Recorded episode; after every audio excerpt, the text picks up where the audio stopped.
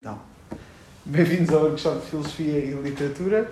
Hoje vamos ter a Mariana Borges, que nos vai falar sobre substituir pessoas e a quem eu agradeço muito estar presente, sobretudo a viagem.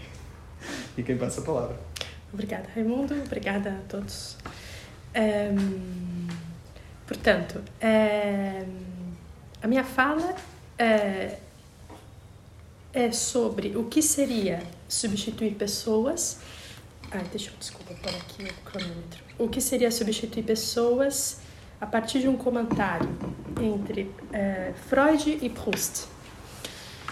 É, numa primeira introdução, na linguagem comum, substituir, e peço desculpas também ao professor Tamen, que, com quem tenho falado tanto sobre esses assuntos, que, enfim, que espero não amolá-lo. Mas, bom, na linguagem comum, nós temos essa ideia de que é, substituir tem a ver com é, trocar uma coisa, um objeto por outro, ou. Se quiser. É? Tá bom. Se quiser, pode tirar a máscara. Desculpa. Tá bom. É, é, trocar um objeto por outro, ou é, o uso que se faz de um objeto é, por outro uso. Um, na maior parte das vezes, há uma tendência um, na linguagem comum uh, de pensarmos a substituição como uma espécie de processo linear. Um, e não só linear, como de suplantação. Então, por exemplo, uh, a maneira como uh, tradicionalmente nos é ensinado o desenvolvimento do capitalismo é exatamente esse, desse modo então, as fases do capitalismo comercial, industrial, financeiro se sucedem, eh, uma suplantando a outra que é esquecida no curso linear da história. É, há casos, por exemplo, em que é, após a substituição, se é esse objeto ou fenômeno ou uso que foi substituído, ele é reabilitado e ele uh, deixa de ser obsoleto. É, pensemos no caso, por exemplo, que ainda hoje é comum uh, de, sobre, sobretudo não, acho que são exclusivamente mulheres que trocam o seu sobrenome quando se casam e uh, colocam o sobrenome do marido, do cônjuge. após o divórcio, elas podem pleitear que o sobrenome que se tornou obsoleto, então volte a configurar nos seus documentos. Um, bom, e o que seria então? Enfim, isso é só para é, caminhar um pouco sobre o terreno das substituições. Agora, o que seria substituir pessoas? Um, um, no Freud parece haver é, não há uma teoria da substituição é, eu defendo então que não há, não sei se há, me parece que não há uma, uma teoria da substituição, mas há algumas intuições de que a substituição é uma das respostas desejáveis face à a, a, morte ou a perda de alguém ou de algo querido. E vou falar sobre isso. É, o Freud, no, naquele ensaio famoso, Luto e Melancolia, de 1917, é, e aqui eu vou fazer uma leitura muito, muito recortada do, do, do ensaio. É, e talvez a coisa mais importante a dizer sobre esse ensaio é que ele. É, e isso eu mudei de opinião ao longo dos anos em que li o ensaio. Ele não desenvolve uma teoria robusta nem sobre o luto e muito menos sobre. Um elemento do luto que é a substituição. Um, ele o tempo inteiro está a, a, alertar o leitor de que aquilo é, aquilo são, digamos, percursos que ele encontrou, recorrentes que ele encontrou em seus pacientes. Um, e que há muitas zonas ainda desconhecidas e misteriosas em relação a essas respostas psicológicas que uma pessoa dá ao luto, ao, à morte. Um, ok, bom, o mote desse ensaio, é, enfim, é um ensaio muito conhecido, mas não sei se todos leram, um, é basicamente, enfim, de forma bem esquemática, é diferenciar o luto, como já diz o título, luto da melancolia. uh, estando cada um alojado em um polo, a melancolia no polo da patologia e o luto no polo das reações normais do ser humano. E compartilhando os dois de sintomas. Então, há sintomas uh, idênticos no melancólico e no enlutado. Mas uh, o desenvolvimento do, do, do, do digamos, do, processo face à morte, à perda de um objeto, é diferente. E, aliás, abre-se inclusive a possibilidade de que o melancólico. É, aqui é um parênteses porque não tem a ver muito com a sessão, mas de que o melancólico, na verdade, não perdeu nada, não há um objeto identificável para o melancólico. É, pode não haver, pode não haver. Um, uma forma de definir o luto a partir desse, deste ensaio é o luto é uma uma não sei onde colocar o luto é uma uma história de superação é, da dor pela perda é, cujos capítulos são narrados de maneira diferente por cada pessoa que passa pela perda é, não é possível prever a duração do capítulo, do, do livro, dessa, dessa, dessa narração que é. Uh, desculpe, não é uma narração, mas nessa analogia que se, que se faz de uma, dessa história, não é possível prever a duração é, do luto. Só é possível dizer que, se é luto, ele acaba. Porque o luto, em 1917, para o Freud, termina e termina como? Termina quando uh, nos desligamos do objeto, assumimos que na realidade uh, ele morreu uh, e nos tornamos disponíveis para outro objeto, para nos ligarmos a outro objeto. E é aí este passo que a gente pode chamar de substituição. Um, então, é um processo de ruptura e substituição, porque devemos romper o vínculo afetivo com o objeto para, para tornar outro possível.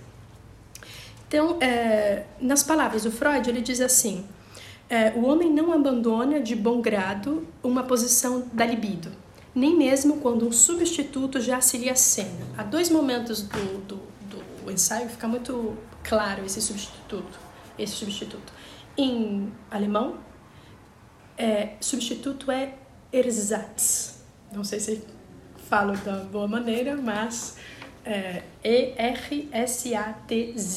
É uma palavra que é, depois é incorporada é, no, até hoje é, na linguagem comum como uma espécie de cópia degradada. É,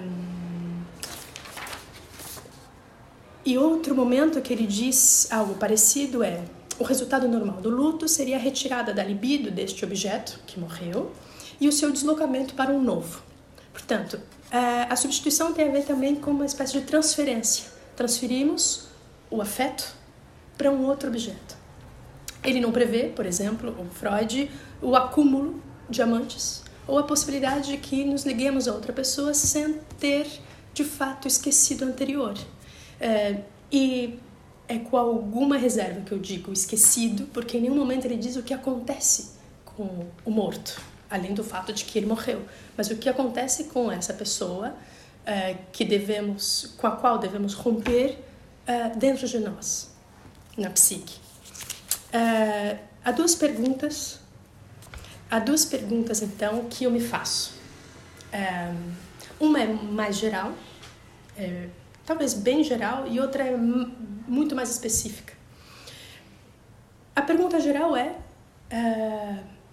enfim, para onde vão os mortos? Onde vão parar essas pessoas que perdemos? e que num caminho normal de superação uh, devemos substituir. Uh, essa substituição ela implica o que? O esquecimento, a indiferença, um estado indolor em que eu já não choro mais pela pessoa que eu perdi. Uh, e a segunda pergunta, que é mais específica e que é mais produtiva para a nossa discussão, é, qual é a noção de pessoa que aceita a substituição. Como que nós podemos falar de, é, para falarmos de substituição, que, que ideia de pessoa é essa que nós é, presumimos? É, e agora vem o Proust. Há muitas maneiras de pensar a substituição no Proust. É, eu vou me concentrar naquelas que tocam a personagem de Albertine. É, por quê? Bom, não só porque é a, digamos, não sei se posso dizer isso, porque não sei se há lugar para o amor ou só para os ciúmes, mas havendo lugar para o amor seria a pessoa que ele mais amou, o narrador, Albertine. Um, e a última pessoa. Ele escolhe também Albertine porque ele tenta uh, a seguir a perda da Albertine, ele tenta a todo custo substituí-la em outras mulheres e falha. E também porque Albertine parece ser, e isso eu adoraria colocar em xeque, é parece ser o final de uma série de substituições, em que o amor é uma espécie de é, há um serialismo é, que, de que vou tratar é, aqui. E, e, e a Bertini sendo ela própria uma substituta, a última peça de um jogo. Bom, é, de forma assim resumida, é, quando nós chegamos em, na Fugitiva, que é o, é, o penúltimo volume é, de Em Busca do Tempo Perdido, temos Albertine, Albertine, ela havia sido já confinada pelo narrador no volume precedente, durante meses, na sua casa, e o, esse volume, esse penúltimo volume, ele abre com a notícia que, que lhe dá a a empregada de Márcia é, de que Albertine foi embora. É, fez as malas e foi embora. E é com essa notícia, então, que é, irrompe é, aquilo que podemos chamar de luto, no sentido de ser a resposta afetiva para a perda de alguém querido. É uma perda muito forte. Logo a seguir essa notícia, Uh, e antes que ele saiba que ela vai morrer, quer dizer, antes que ele saiba que ela morreu, ele já tenta substituí-la.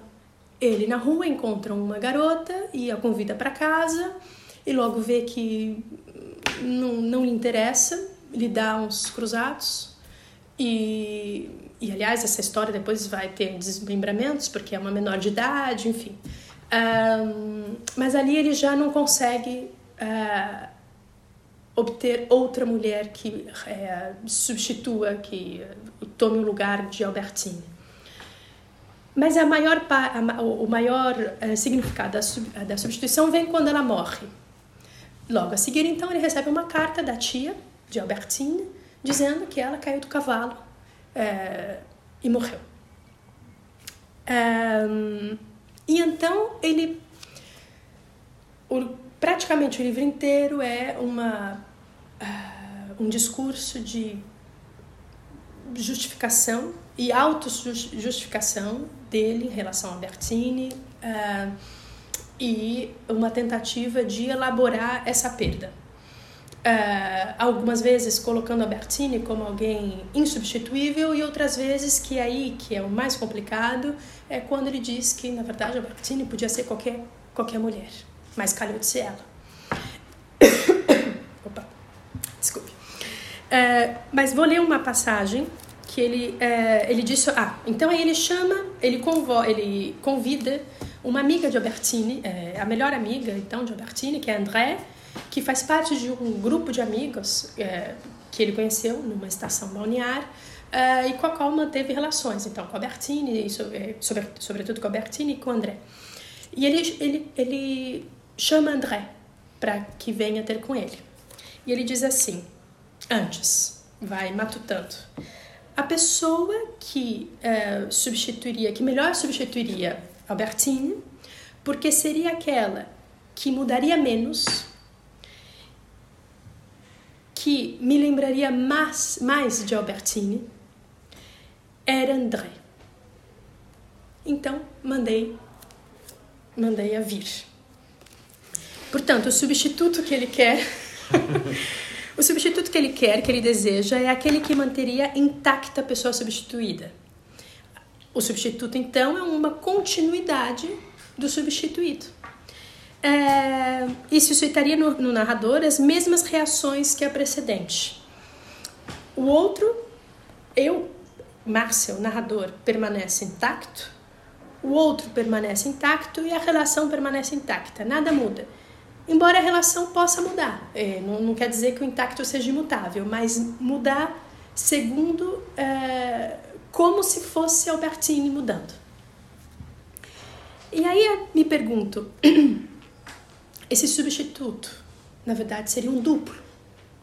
Então, talvez estivéssemos diante de uma espécie de teoria original e cópia, em que o original possui propriedades intrínsecas que a cópia ao imitá-lo, uh, piora, é inferior.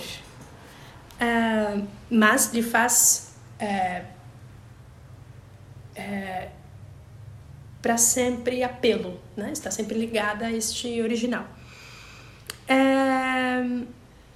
e ele diz, quando ela chega, que bom, finalmente, é, peraí, finalmente essa, essa André não era mais que um atalho, é uma espécie de tomada que me é, ligaria indiretamente ao Albertine.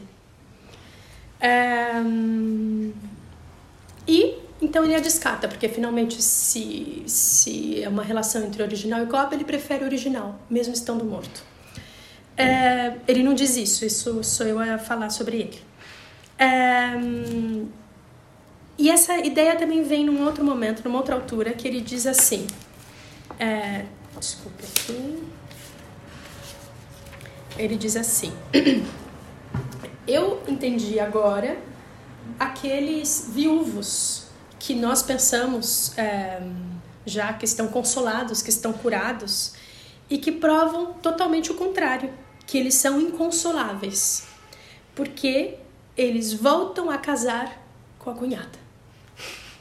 Ou seja, uma vez perdendo a esposa, eles voltam a casar com a cunhada. É, e aqui é muito interessante porque o substituto para Freud parece ter essa ideia de consolo. Ele é um consolo. Ele não é um tratamento, mas ele é o sintoma de que, bom, finalmente você se curou. É, bom, e temos então essa outra ideia de substituição serializada, repetida. É, da qual então Albertini também é parte. É, e ele tenta. Eu vou me focar primeiro então na, na, na Gilberte, que seria foi o primeiro amor dele. E ele uh, tem uma, um apaixonamento seguido de uma indiferença e esquecimento de Gilberte. Eh, que é uma espécie de prototipo de Albertine. Até essa, os nomes são, são bem semelhantes e lembram, se lembram os nomes. E, aliás, isso vai dar origem a, uma, a, um, a, uma, a um mal-entendido que ele recebe uma carta de Gilbert pensando ser de Albertine, porque a assinatura faz é, confundir. E pensa, então, finalmente que Albertine está viva e que mas já é numa altura em que ele já não gosta dela. Então, pouco importa então se ela que, que ele julgava morta está viva, porque finalmente ele já não gosta mais dela. Uh, mas parece haver então uma repetição de Gilbert em Albertine. Um, mas talvez fosse mais apropriado dizer uh, cópia ou sucessão de cópias ou sucessão de relações fadadas ao fracasso.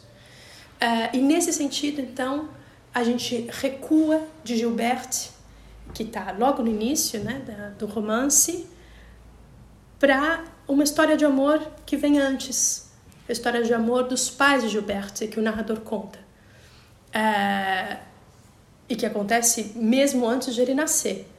Um, que é entre Swan e Odette. Então parece ser que uh, as relações amorosas se repetem como espécie de substitutos de, de uma ideia originária e original de amor. Uh, mas antes de chegar lá, eu vou ler só uma frase que ele fala da, de como Gilberto se repete Albertine, dizendo que um, a, desculpe, a, a personalidade é, sensual de Gilberte havia emigrado no corpo de Albertina. É, e depois ele diz, é, mas isso calma, é quando ele já não gosta da Gilberte. E, e a Gilberte parece ser que ele nunca mais volta a gostar dela. É, estabelece uma relação de, nos, se não de indiferença, que talvez não seja o caso, talvez, é, é, é, com certeza, sem, sem paixão. E depois ele diz: um homem há quase sempre a mesma maneira de ficar gripado, de ficar doente é, e ele conclui dizendo que é natural que então temos, tenhamos sempre o mesmo modo de nos apaixonar, é, que é o mesmo modo de Swan apaixonado por Odette, que é uma mulher que lhe engana, é, e ele tenta a todo custo controlar e saber o que ela faz e se ela está saindo com alguém e nunca chega a uma conclusão, ou chega já quando já não gosta dela e, essas, e a mesma coisa acontece com, com o narrador e Albertine. Ele também é essa pessoa investigadora que quer saber o paradeiro de Albertine, se a Albertine finalmente é lésbica ou não. Se, não é nem se gosta dele ou não, mas é se é lésbica. É se vê é, outras pessoas que, com as quais ele tampouco pode disputar espaço. Um, Então, voltando, então, resgatando essas duas perguntas que eu fiz no início. Uh, primeiro, a mais específica: que tipo de pessoa aceita a substituição? Uh, podemos ver uma pessoa, uma, uma ideia de pessoa funcional, por exemplo, em que desempenha uma função muito específica e que, portanto, pode ser substituída. É, é, é, não é problemático a ideia de que pode ser substituída. Por exemplo, uma atriz. Uma atriz uh, pode ser substituída, fica doente, chama-se uma substituta e ela desempenha o seu papel. E aí, uh, o sucesso da substituição vai ser medido pelo talento da, do substituto. Mas já é um talento com muito mais nuances uh, e não é exatamente.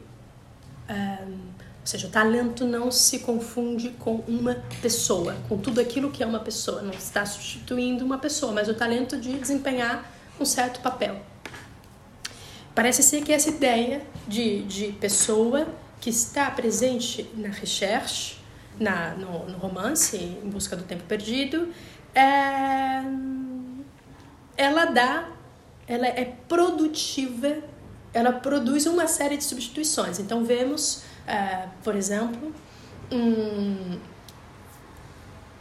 uh, títulos uh, nobiliárquicos que mudam conforme mudam-se os casados, os cônjuges. Se eu me separo de alguém e depois caso com o duque, eu adquiro o sobrenome eu viro a Madame de Guermantes, por exemplo. então são, são espécies de quase etiquetas né? que então admitem qualquer, um, qualquer pessoa. Claro, desde que cumpram uma certa condição que não parece ser uh, ontológica. Um outro tipo de pessoa é que ele dá, que o narrador ele dá, ele, ele deixa claro isso é no momento desse do, mesmo tom em que ele diz que Uh, finalmente o que uh, gostamos, uh, finalmente as pessoas são, e Albertine, molduras nas quais projetamos o que, o que queremos lá dentro. Um, e se é assim, e se as pessoas são molduras, então eu posso substituir. Não é só que são molduras, é que eu projeto. Então é uma espécie de solipsismo ultra uh, radical que aceita também uma ideia de substituição, porque depende de mim uh, substituir por quem eu quiser. Embora isso funcione no discurso, mas não se verifica uh, porque ele não consegue, por exemplo, se apaixonar por André. Ele chama a amiga e não consegue se apaixonar por ela. Então, não, essa projeção não é uma projeção uh, uh, que dependa da nossa vontade para se efetivar. Portanto, não sei se, se, se, se, se isso que ele, que, ele, que ele diz realmente é de se desconfiar. E, mas junto com isso parece ter uma ideia um pouco platônica de, de que há uma imagem primordial, quase uma espécie de arquétipo, um, que por vezes ele evoca. Uh, por exemplo, uma vez ele diz que ah, finalmente o que eu buscava na Albertine era a juventude. Acho que ele coloca até em caixa alta. Como se então ela fosse, as pessoas fossem encarnações de uma certa ideia, que é a que ele busca. É, encarnações de certas essências. É, e que então, no limite, a pessoa também não tem extrema importância. Importância há muitas pessoas que podem encarnar essa, essa ideia. E essa, essa, essa noção é, mais platônica, ela foi muito explorada, quer dizer, não é que foi muito explorada, ela foi primeir, a primeira pessoa que tratou da recherche como um, um, um romance é, que levanta essas questões do platonismo foi Deleuze. É, e desculpe que eu, ele eu não peguei aqui, eu não consegui imprimir. Um, e ele fala assim. Um, ele se pergunta o que seria é, então essa imagem primordial encarnada nos seres. Uh, de acordo, segundo ele, uh, com o que o narrador diz. É, talvez a mãe, e aqui, aqui ele já faz uma, digamos, ele se filia quase toda a, a crítica sobre Proust, que é identificar esse amor uh, e, e essa impossibilidade de exercer esse amor tal como ele gostaria do narrador, criança e da sua mãe. Então, nessa cena muito conhecida, que abre, aliás, a, o romance, está no primeiro tomo, que ele espera a mãe vir dar-lhe um beijo de boa noite, à noite. E é o momento em que ele sofre quando ela não vai. É... E ele diz, em, o Deleuze, desculpa, voltando, em um momento ele diz, nós não... Para, é, calma Todas, todas as diferenças é, estão contidas numa imagem primordial que nós não paramos de reproduzir a diversos níveis e de repetir em todos os nossos amores.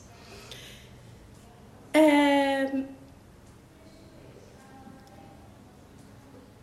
Não sei, é, enfim, é, eu queria justamente colocar em debate é, se se essa se, se isso se sustenta e de algum modo também evoca uh, Freud e evoca uh, também o, outros psicanalistas que vieram depois de Freud, por exemplo a Melanie Klein, uh, quando diz, por exemplo, que nós estamos de alguma forma determinados não sei se é forte dizer isso, por um, uh, uh, por um trauma inicial e por uma cena, quer dizer, o Freud, aliás, passou por muitas fases, mas há um momento dessa cena primordial que é, é fundadora uh, e, e, que, e que as nossas relações amorosas depois vão, de certa forma, repetir uh, os problemas que não conseguimos resolver quando crianças, quando assim crianças, bebês quase. A Melanie Klein vai dizer a mesma coisa uh, e que as nossas relações amorosas estão uh, são espécie de instâncias quase cópias quando não conseguimos resolver, porque ela admite a possibilidade de resolver, hum, embora também resolver, na verdade a gente resolve uh, a impossibilidade de casarmos com os nossos pais, a mulher com o pai e, a, e, a, e o filho com a mãe, uh, nós resolvemos isso como é irresol é, como, como se fala? Irre, uma coisa que não se resolve. Irresolúvel? Irresolúvel. Como é irresolúvel como é impossível satisfazermos esse esse desejo uh, nós vamos realizar realizá-lo uh, mais para frente no digamos no, no, na relação que estabelecemos já adultos com um parceiro uma parceira e inclusive com os nossos filhos. Um, então isso também isso também nos dá a entender que um, há uma uma uma ideia uma imagem uma relação primordial que depois só se repete, porque aliás, quem não consegue resolver isso numa uh, numa relação sã adulta vai repeti-la uh, nas, na, nas outras relações uh, eh, para o resto da vida. Então, lembremos de muitos pacientes, e agora em Freud, de muitos pacientes em que, ah, na verdade, este problema que, que ela, ela tá, tá, paciente vê este amante, é, é, esta pessoa, na verdade, como a reprodução da sua própria mãe, com a qual ela tinha algum problema que não resolveu. Enfim. É... Então, de alguma forma, parece ser que, é, pelo menos em Proust, é, eu, não sei, eu não sei se há esse determinismo. É, e mas de fato as relações parecem sempre fracassadas enquanto há enquanto as pessoas estão apaixonadas elas só se resolvem quando já finalmente já não gostava dela ou aí por exemplo é o caso de Swan que finalmente quando já não gosta de Odette é, e, portanto, quando já não tem esses ciúmes doentio, é que casa com ela. E, por fim, é, portanto, eu coloquei aqui essas, essas noções de pessoa, e, enfim, para discutirmos é, se elas é, estão é, no, no, romance. É, e, por último, havia aquela pergunta sobre, finalmente, então, para onde vão os mortos admitindo que a substituição de, de alguma forma uh, suplanta o morto. O morto, digo morto, mas na verdade na recherche, não, no, no Proust não, não são bem mortos, podem ser mortos, mas uh, o que eu estou a tratar aqui de Albertine, que ela morreu, mas é uma, são perdas amorosas, né?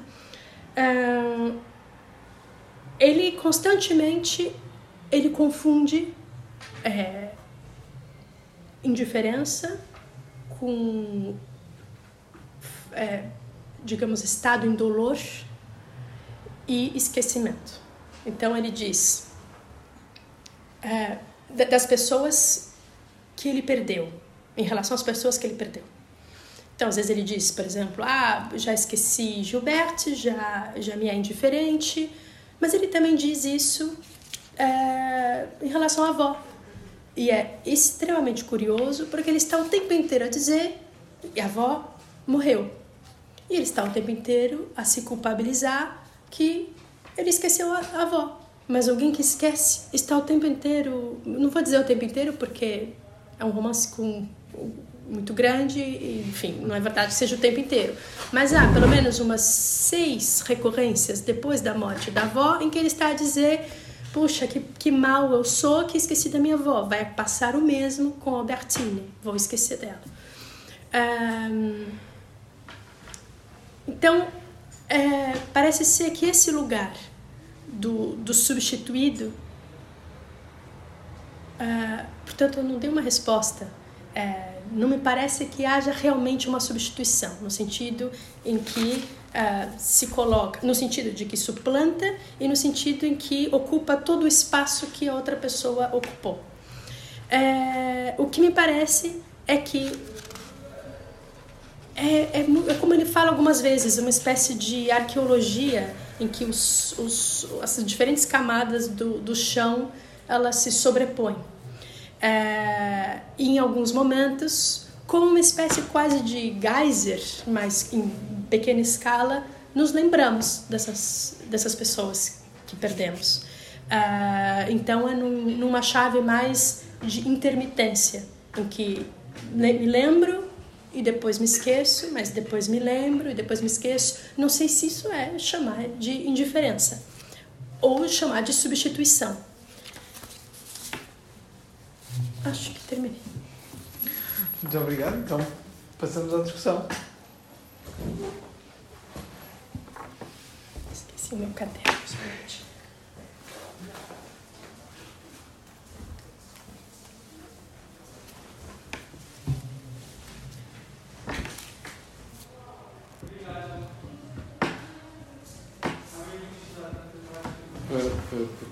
começar a, a,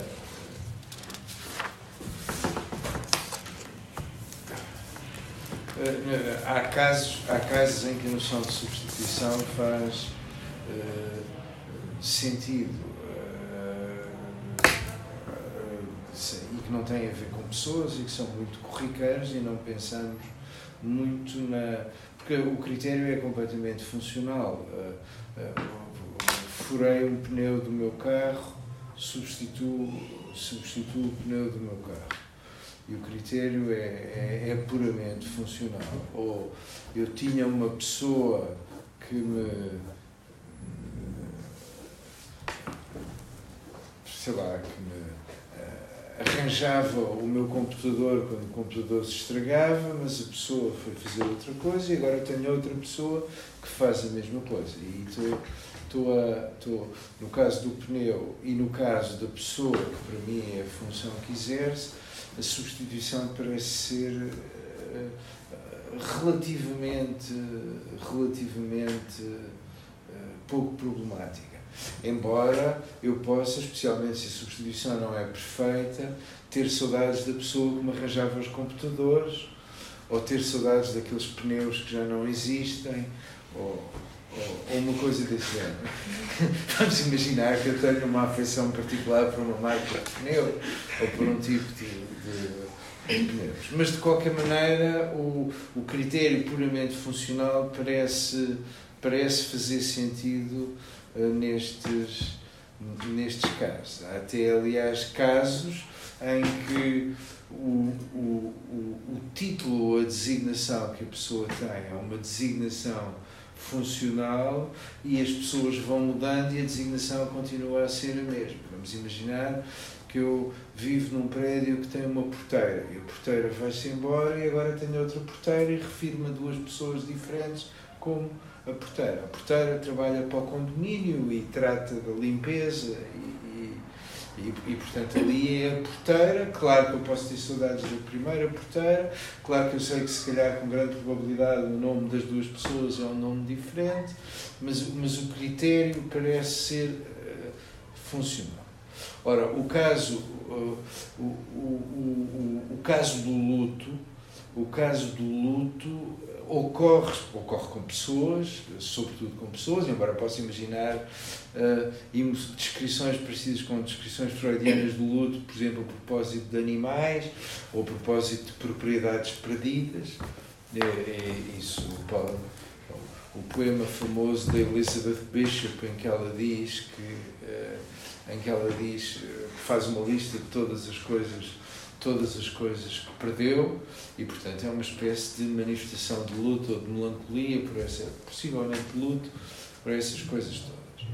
Uh, uh, mas o, o, o, o problema do luto acontece quando nenhuma descrição funcional parece suficiente.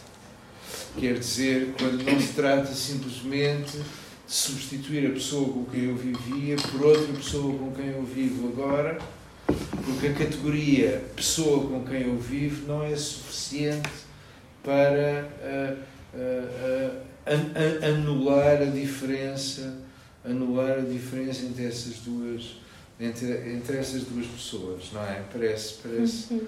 parece que é este o, Bom, eh, famosamente nos casos de relações sentimentais e no caso do romance do Proust, temos uma série de, de processos de substituição para os quais o critério funcional não é, não é suficiente. Ele, ele, não. Ele não uh, uh, independentemente de ter intermitências em que tenta compreender essa série de pessoas como uma série de substituições funcionais, ele sabe que uh, isso, é, isso é apenas uma fantasia. Se eu fazia estas coisas com o Albertine, vamos. Com o Gilberto? aliás, antes disso com o Gilberto, vamos arranjar uma pessoa parecida com o Gilberto, ou depois uma pessoa parecida com o Albertine, que consiga, uh, que seja, portanto, a, a pessoa com quem eu faço as coisas que fazia com as outras pessoas em, em posição. Mas isso não, não funciona e não é uh, uh, e não é suficiente. Ora bem, qual é, qual é a pergunta no meio disto tudo? Eu acho que é preciso fazer uma distinção entre os casos em que uh, critérios funcionam, os casos em que há substituição, é, é, no fundo a pergunta é, se calhar só podemos falar em substituição nos casos em que critérios ou condições funcionais são mais importantes que as outras. E nos outros casos não podemos falar em substituição. E, no entanto, existe uma tentação recorrente, que é a tentação de descrever as pessoas como funções e, portanto, tentar imaginar que aquilo que se perdeu não foi uma pessoa, mas foi uma função. O que eu estou a dizer é que uma pessoa excede as suas funções. Uma outra pessoa, para mim, não é só a soma das coisas, uh, dos, das capacidades a respeito das quais ela funciona ou das condições que ela satisfaz. É outra coisa.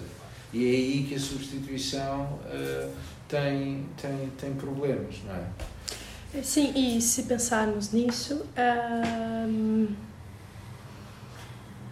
até para a psicanálise, uh, essas relações uh, primeiras também vão numa chave de, de função, porque não necessariamente uh, quero me casar com o meu pai se eu não tiver um pai. É, vai ser com essa figura que vai ter, é, exercer certas. o papel de um pai. Então, nesse sentido também. Mas me custa pensar numa chave. É, não exclusivamente, mas fortemente funcional. Mas é que o Freud hesita entre as duas coisas, porque por um lado diz é tudo, são tudo imagens substitutas da imagem do pai, e portanto pareceria que o critério era quase funcional, e por outro lado é sensível à melancolia, que é justamente a insatisfação uh, pela perda de uma pessoa e podíamos dizer a uma pessoa que está muito triste porque alguém morreu, não faz mal, arranjas uma imagem substituta. Mas eu não quero uma imagem substituta da pessoa que morreu. E, no entanto, Freud, ao mesmo tempo, diz isto e diz que, queiramos ou não, são todas imagens substitutas da primeira figura, da primeira figura de todas. Portanto, o Freud hesita entre as duas coisas. Precisa de contar a história do complexo de Édipo e precisa de contar a história do luto e da melancolia. Para o complexo de Édipo não há remédio, para o luto, o luto acaba. E esta, e esta, é, esta é a, a diferença, talvez. Sim, é? é? o luto acaba não havendo remédio, porque também, também não há remédio, mas sim, há, não há remédio, mas há uma cura. Claro. E há, digamos, uh, talvez condições que propiciem mais uh, esse, esse, essa cura ou não. Uh, mas ele também, no Luto e Melancolia, ele também hesita, porque ao mesmo tempo em que ele admite uh, que é muito doloroso e ele não sabe por que é tão doloroso uh, abandonarmos uma pessoa que já não existe ou que já não está disponível. Uh, então ele aceita que nós nos tardemos, que nós fiquemos nessa posição de alguém que espera algo que nunca vai vir. como parte desse trabalho, como parte do, bom, do que ele chama de trabalho, mas como, enfim, como parte desse processo de, de desligamento. Então, ele, ele, ele tem é, um lado mais, é, mais ameno, mais aberto, mas é, talvez o que choque é, muitos leitores do Freud, do Freud seja, seja essa, essa maneira tão rápida que ele diz sobre as pessoas que, que não estão mais aqui. Então, isso, final, é, em termos econômicos, assim, em termos de, da economia da mente, a mente não suporta tanto sofrimento, então a libido uh, precisa, então, estar disponível para um, um novo objeto. E, e ele, neste momento, é, nesse momento do, do, do, do ensaio, não nos diz nada acerca de, então, o que acontece com, com, com as pessoas que perdemos? Uhum. Em nós, o que acontece com elas? É, enfim. Eu sabe que é, é, é, é, muito interessante o que está a dizer. Essa, essa teoria do Freud não foi inventada pelo Freud. O, o, o Hume diz coisas muito, muito parecidas, muito, muito parecidas sobre desgostos do amor. Quando há um desgosto de amor, aquilo que temos que fazer é encontrar a pessoa mais parecida possível com a pessoa anterior. E, é o caso da cunhada. Mas isso é, exato, é a cunhada. É a cunhada. uh, uh, aliás, na etimologia da palavra cunhada está justamente o lado cognato, o lado afim das, da, das, uh, das duas pessoas. A cunhada é parecida com a cunhada. Aliás, não é por acaso que os cunhados só têm cunhados. São todos parecidos uns com os outros. Não, mas, mas, mas, uh, mas isso é, é, é o Hume e, aliás, o Freud no seu lado otimista. Mas uh, o Hume, tal como o Freud, tinha um lado sombrio e pessimista Uh, uh, o Hume diz famosamente: estou aqui a escrever estas coisas e estou a ficar cada vez mais deprimido, mas depois tenho um remédio para isto tudo. Saio, vou beber uns copos com os amigos, fico todo satisfeito, o mundo ganha imenso brilho e depois volto para o meu gabinete e volto a ficar triste. É assim que Hume, no fim do tratado, descreve estas coisas. O Freud é um bocadinho parecido. É um bocadinho parecido. A ideia, não é só a ideia patológica de melancolia, é a ideia de luta. Porquê? Porque a ideia, porque luta é um processo e, portanto, uh, uh, uh, estraga-se uma coisa no meu computador. Quando começaram os computadores, isso, como eu sou mais velho, lembro-me perfeitamente da, do espanto que era estragar-se uma coisa no computador, levar a uma loja, tirar uma coisa e pôr outra coisa e o computador ficar bom. Portanto, ser um caso de substituição perfeita. Ser um caso de ora, esta ideia de substituição perfeita, a ideia de luto uh, uh, exclui esta ideia de substituição perfeita. E, por outro lado, é um é. processo que demora. É, é um processo que demora. Uh, e, este processo que demora, e, e, e, portanto estamos ao mesmo tempo, o Freud nos seus momentos mais otimistas diz que tudo é substituível, é uma questão de substituir componentes, é uma questão de substituir pessoas, é uma, questão, é uma, uma questão de encontrar figuras de substituição, como Freud e alguns freudianos muitas vezes dizem.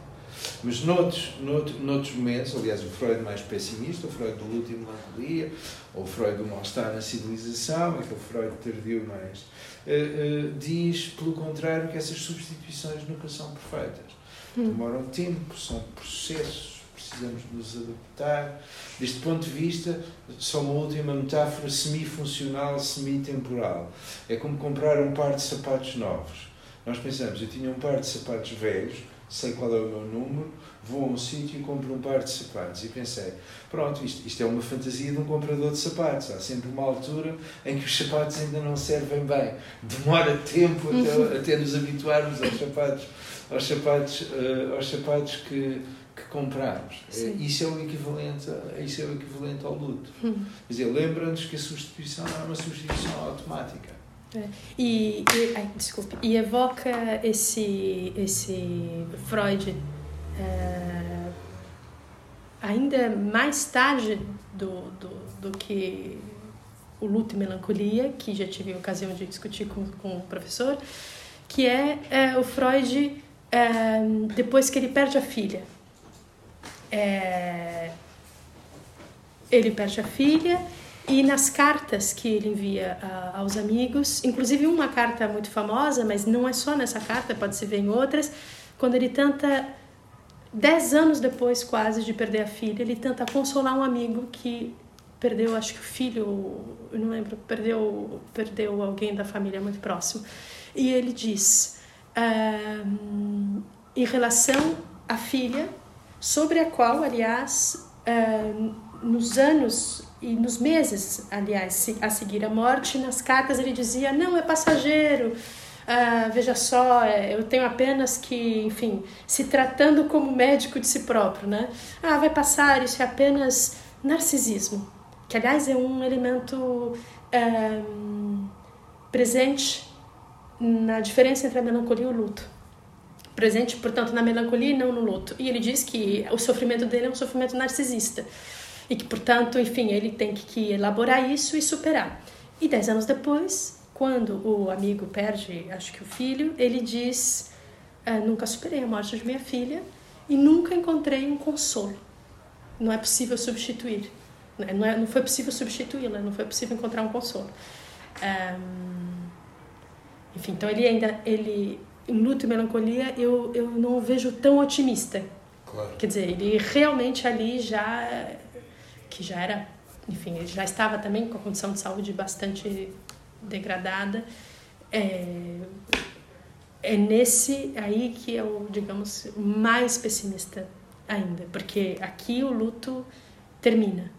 E mais para frente não, ele, é ele já não termina. É porque ainda por cima ainda há outro, outro elemento acrescentado, é que todas as substituições, como são imperfeitas, são para pior. E, e, portanto, são substituições cada vez mais degradadas. Uma, uma história jovial de um amigo de um amigo meu que se tinha casado quatro vezes e anunciou que se ia casar pela quinta vez e o meu amigo perguntou-lhe então como é que está casado pela quinta vez? Ele disse cada vez pior. é, mas isto é, isto é uma espécie de, de, de história platónica. É, quanto mais afastado, quanto mais afastado da forma original, uh, pior. Uh, e, e, parecia que naquilo que ele estava a dizer havia a sensação de que as coisas estavam a repetir, mas pior. Uh, e que, portanto, que as substituições eram substituições cada vez de qualidade piores, é que podemos usar isso. Hum. E aí, desculpa, professor, mas aí nessa, nessa descrição não há individualidade, não é? Claro. Só há repetição de, de um modelo e uma cópia. Claro, é uma forma né? de neurose como outra qualquer. É, é, como o Don Giovanni. Parece que a substituição em Freud até está mais associada à neurose e pode ser uma boa descrição da neurose. Ele fez lembrar, por exemplo, a consciência de Zen, em que o Zen troca de mulher, troca, pergunta às quatro irmãs se querem casar com ele, uma a seguir à outra. É quase como fazer coleção, desse ponto de vista. Claro. Uh, e isso é uma descrição freudiana de, também de, de patologia essa, essa repetição que vai para pior, sim, sim, sim. que é indiferente à individualidade nesse sentido. Porque, precisamente não percebe que as pessoas não, não, não participam em funções. Ignora esse, essa, essa, esse pressuposto. É, e,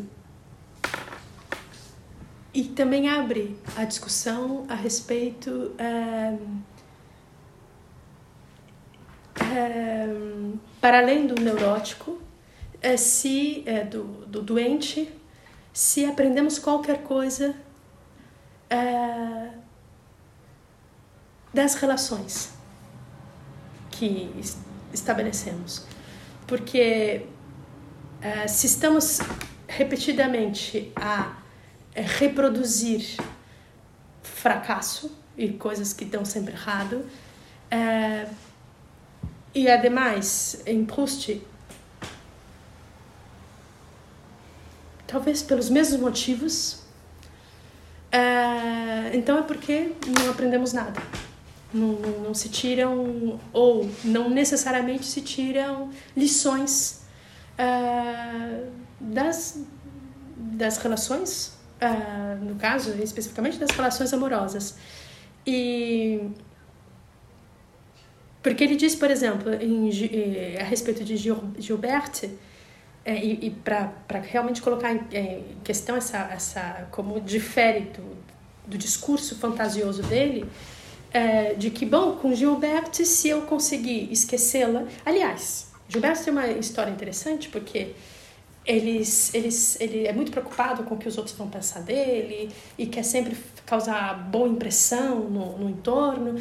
Então, ele, em muitos momentos, ele posa assim de, como se diz, de superior em relação, por exemplo, a Gilberto, fingindo que não dá mínima para ela, quando na verdade está terrivelmente apaixonado. E, e, ela, e, e ele pensa que ela não lhe corresponde. No final ele vai, vai spoilers, sem spoilers. Mas bom. Um, então ele termina a relação numa carta. E escreve uma carta para ela, uh, mentirosa, porque ele era apaixonado por ela, e espera que ela responda a carta e ela não responde e, e finalmente ele vai vendo chega ele deixa de gostar dela passa talvez um ano é, sem vê-la e diz bom finalmente eu criei é, a, a, o desapaixonamento. E que como se ele pela vontade dele ele tivesse pela carta que ele escreveu ele tivesse criado essa essa nova realidade que se apresentaria. O que também uh, é uma fantasia é uma fantasia. Ele podia ter se desapaixonado como não podia ter se desapaixonado. E e não é tampouco uma fórmula que ele possa reproduzir com Albertine. Aliás para quem nem poderia escrever uma carta. Mas ele recorre a essa a essa fantasia. Bom sim com Gilbert aconteceu isso se a distância nos fez, me fez deixar de amá-la, com Albertine vai acontecer o mesmo. É, então, como uma espécie de, é, como se fosse possível prever por um caminho que aconteceu, o que vai se seguir numa outra relação. É, e, e recolher as lições que ele teve numa relação anterior, aplicando no, em outras relações. E, e, as duas coisas são, são falsas. Ele nem aprende e ele, ele nem pode aplicar porque, para já, ele não é o mesmo que se apaixonou por Gilberto, não é o mesmo que se apaixonou por Albertine. E nem Gilberto é a mesma que Albertine. E, portanto, nem a relação que eles têm é a mesma, é, enfim, que pudesse ser é, console, é, resolvida por meio de uma carta. Mas é interessante, desculpa, eu, eu talvez esteja a fugir, o lugar da distância, porque se a distância não é um tratamento, uh, ela pode. É intuitivo pensar que ela pode facilitar essa resolução. É, portanto, esquecer a pessoa de que gostamos. Então, em diversos momentos há casais ali que depois de muito tempo uh, longe deixam de gostar um do outro. E é nessa uh, esperança que ele aposta. Então, como já esqueci Gilberto, como esqueci a minha avó, que estou sempre a lembrar que esqueci dela, também vou esquecer a Albertina. Porque o tempo vai passar, a distância física e temporal, e eu vou esquecer. E talvez não, não, não, não talvez não seja isso.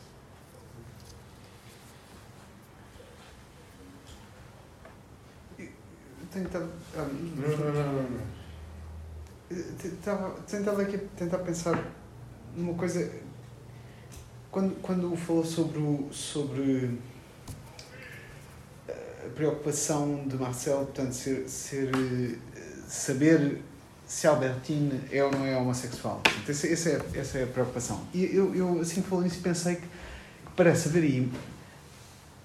Não sei se é longe demais ou não, mas, mas parece haver. Ou seja, qual é que é o problema particular, particular dela ser homossexual? É que ele próprio deixa de poder ser um candidato para substituir o que quer que seja dá um certo sentido no qual, se ela não for homossexual, ele pode ser um candidato para esse tipo de substituição.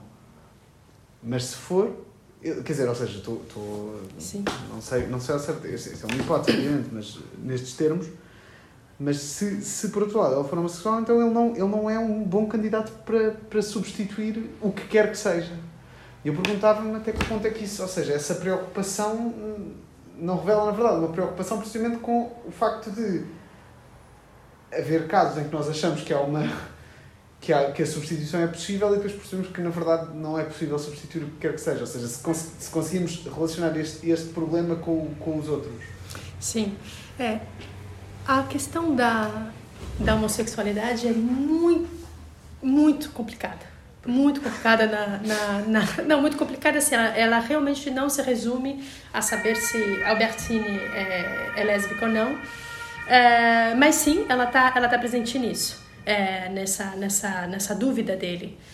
É, e que, sim, tem a ver com uma dúvida é, mais geral de se saber é, o preferido ou não, se ela tem outras pessoas ou não. Porque depois, por exemplo, ele, ele tem, tem um, um, um outro, um outro rapaz que é, depois ele sabe que, que teria, não sei se pode dizer, pedido a mão da, da, da Albertine.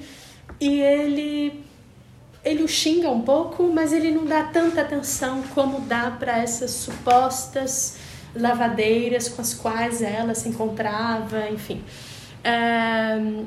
É, também não sei se esse, se, esse, se esse pouco ciúmes que ele tem, já com ela é, morta, é, tem a ver com o fato, porque ele sim seria um rival de Marcel, né? É, que, aliás, sempre prometia para Albertine casar com ela e nunca o fazia. É, mas é, um lado dessa do, do, que já não é só moral, como às vezes ele faz parecer que é apenas uma questão moral, que ele tem ojeriza, quando na verdade ele tem uma enorme curiosidade, ele está o tempo inteiro a espiar casais homossexuais um, ou escutar de trás de, de paredes. Um, tem um lado sim de, dessa de ele uh, de estar de alguma forma ainda mais fora do seu controle. Uh, ele não ele e ainda mais uh, fora do seu universo. É um universo que lhe exclui. E já o universo da mulher é um universo que o exclui e ele ele ele não não não chega a conhecer Albertine uh, ou não chega a, a, pensar que a conhece. E a primeira razão antes de ela ser homossexual não é ela é uma mulher. Então já já é um universo de portas fechadas para ele. Um,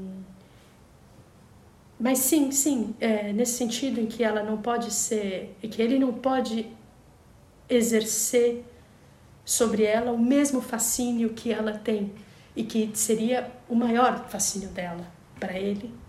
É, sim, é, pode ser realmente algo que ele mostre quão é, manco é todo o projeto de, de, de substituição perfeita, né? Eu acho talvez até o primeiro amor seja, já seja uma substituição, não? É? primeiro amor que temos é uma substituição do amor do universo fechado pela mãe no vento. É? Sim, o essa. O primeiro amor já é uma substituição. Vamos passando, vamos, vamos substituindo numa forma, da maneira como um rio vai levando pedras atrás e areia e peixe e isso tudo. E vamos substituindo as coisas ao longo da nossa vida. Agora, há uma, há uma coisa que acontece poucas vezes, ou que, que acontece menos vezes e raramente, que é o casar. É? Casamos poucas vezes. É porque, é talvez porque o amor não seja suficiente, casamos e fazemos uma promessa, ou então porque não estamos seguros o suficiente, fazemos uma promessa para, para cumprir, para tentar levar até ao, até ao fim. Mas, eu acho que, acho que a noção de amor não, não pode ser assim tão. A noção de amor não pode ser tão. Uh,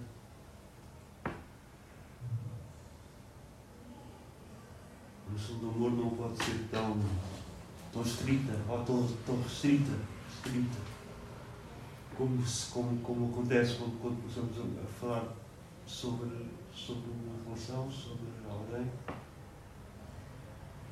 sobre um personagem de literatura, não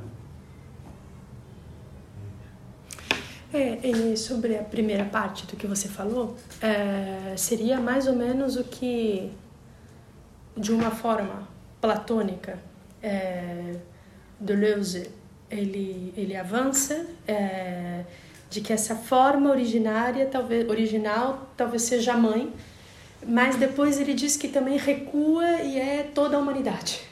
Então é é, é nessa nessa direção. E é a direção que toma boa parte da crítica de Proust, é, justamente porque ela, ela insiste nessa.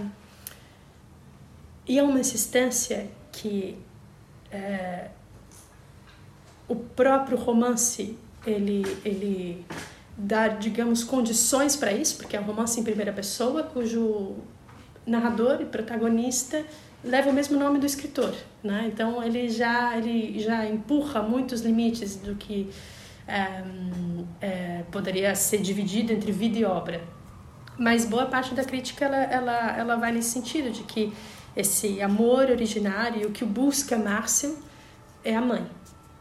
Então, numa, numa relação uh, quase incestuosa.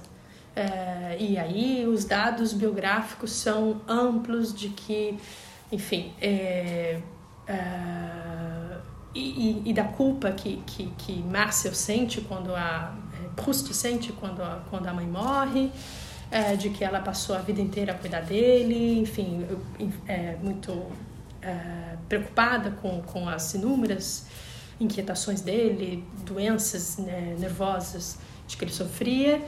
É, e de que é, e depois também tem essa essa ideia de que ele tenta de alguma forma profanar a mãe uh, na, na no livro. Não, não só no livro mas uh, o livro é, é, o mais evidente mas já antes em, em, nessa, nessa, eu acho que essa, essa profanação da mãe tem a ver com a incapacidade de profanar os outros os corpos das outras pessoas que nos tem a ver com a também vamos também nos sentimos empaixonados. Uma criança gosta mais da mãe, não é? Hum. É um espaço que nunca no mais ninguém vai ocupar. Portanto, se, se alguém quiser amar a mãe, se conseguir amar a mãe a vida toda, não acho monstruoso. Não acho monstruoso. Não vou, não vou mais longe, não vou tão longe como de afirmar, mas posso expor, que há, que há uma relação de amor entre uma mãe e um, menino que, uh, que implique que, que portanto, que, que, que, a relação que tenham seja para sempre. Seja para sempre. Só não é devido às, às, às, às circunstâncias da vida em que nós somos sujeitos. Mas, como é, como é óbvio, mas não sei se é patológico, não sei se é uma relação patológica, mas como é óbvio, é, é algo, de, é algo que nós não aceitamos, aceitamos mal. Esse, esse, esse, essa equação com essa equação com, com eh, essa equação das pessoas amar, de dizer que o amor romântico é o único amor que é possível, se, se, se amamos, que se há homens são capazes como as mulheres não são de, de amar diversas mulheres ao mesmo tempo. Está-se a pensar no sexo, onde é isso, não é? Em princípio, sexo e prazer, não é? Portanto, uh, eu acho, aliás, acho que se pode chamar amor a qualquer relação que se tenha com alguém. É, sim, sim. Você quer, na verdade, entender é, o que o que, que se pode chamar de amor no romance, não é? E que, e que tipos de, de, de relação é, ele evoca quando ele fala de amor.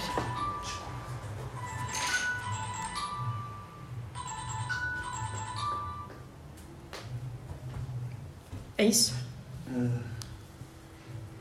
E, e, e, que tipo e, e que tipo é, e como ele se opõe a certas ideias a respeito do que é o amor. Sim. E é por isso, por exemplo, que é tá...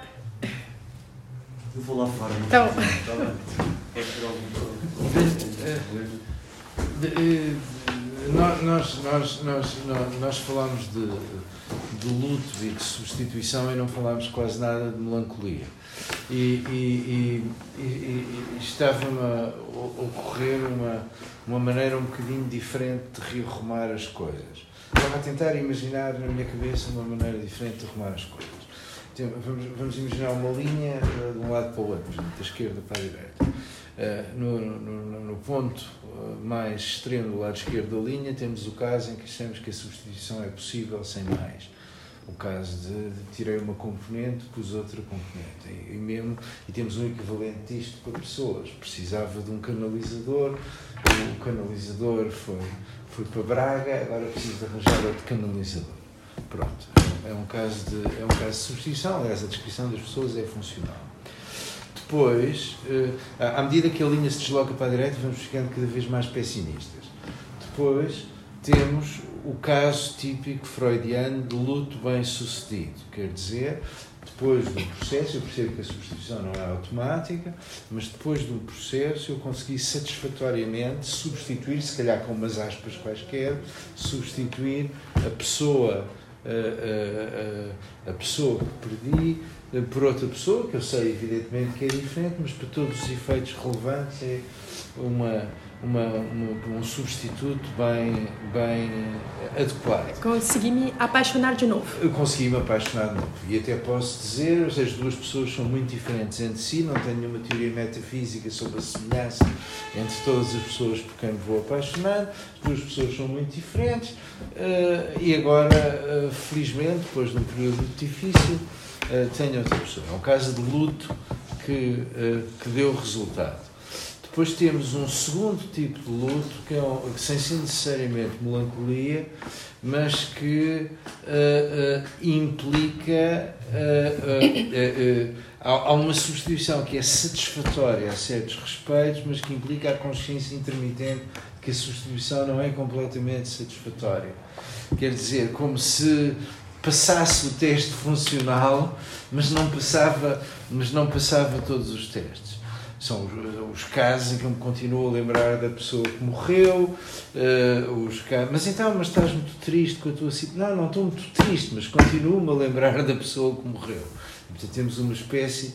E depois temos finalmente o caso freudiano da melancolia, do lado direito da linha, em que eu não consegui substituir coisa nenhuma e só percebo que essas coisas são insubstituíveis. Que, aliás, dá origem, estava-me a lembrar de uma coisa que é uma espécie de que é uma espécie de fantasia hiperprustiana, uh, uh, fantasia que é talvez o caso mais extremo de todos de que eu me lembro, que é o caso do filme do Hitchcock do Vertigo. Uh, hum. em que, independentemente de pormenores da história, era uma vez um polícia que se apaixonou por uma senhora. O polícia acreditou que essa senhora morreu. Passado um ano, encontrou uma senhora igual a ela, só com o cabelo escuro e voltou a apaixonar-se pela segunda pessoa, mas o propósito de apaixonar pela segunda pessoa era construir uma imagem exatamente igual à da primeira. Uh, e, e, e, e, portanto é o caso é o caso maior de melancolia. Não, aqui aqui não é substituição não é uma substituição funcional de um canalizador por outro. É, é, é anular o facto de que a pessoa morreu e tentar construir uma réplica exata uma, uma réplica exata da pessoa que eu perdi. Portanto, isto é um caso, é um caso extremo de necrofilia, é uma espécie, é quase, aliás, muita gente tem descrito o filme como um filme uh, necrofílico. Hum. E, portanto, é o caso extremo de melancolia, em que não há solução e não é só o facto de eu me sentir miserável é o facto de eu estar ativamente empenhado na construção de uma coisa que eu sei que não pode ser construída, que é uma réplica exata da pessoa que eu perdi. Isto, no fundo, Mas você não sabe. Né? Você acredita que possa ser possível? No caso, no caso do filme, a personagem do Jimmy Stewart sabe, sabe, porque, por exemplo, uh, leva a um cabeleireiro para, e, e, dá instruções precisas ao cabeleireiro para que o cabelo tenha exatamente a cor do cabelo uh, da outra pessoa e vai comprar um vestido exatamente e um ramo de rosas exatamente igual ao ramo de rosas. Mas, mas na expectativa de que haja esse, esse, essa réplica. na é? expectativa de que haja essa réplica, só que quanto, mais, quanto maior é o investimento numa réplica exata, mais ele percebe que nenhuma réplica vai substituir a pessoa que ele está a tentar substituir. Por isso é que tem um lado quase cómico e grotesco.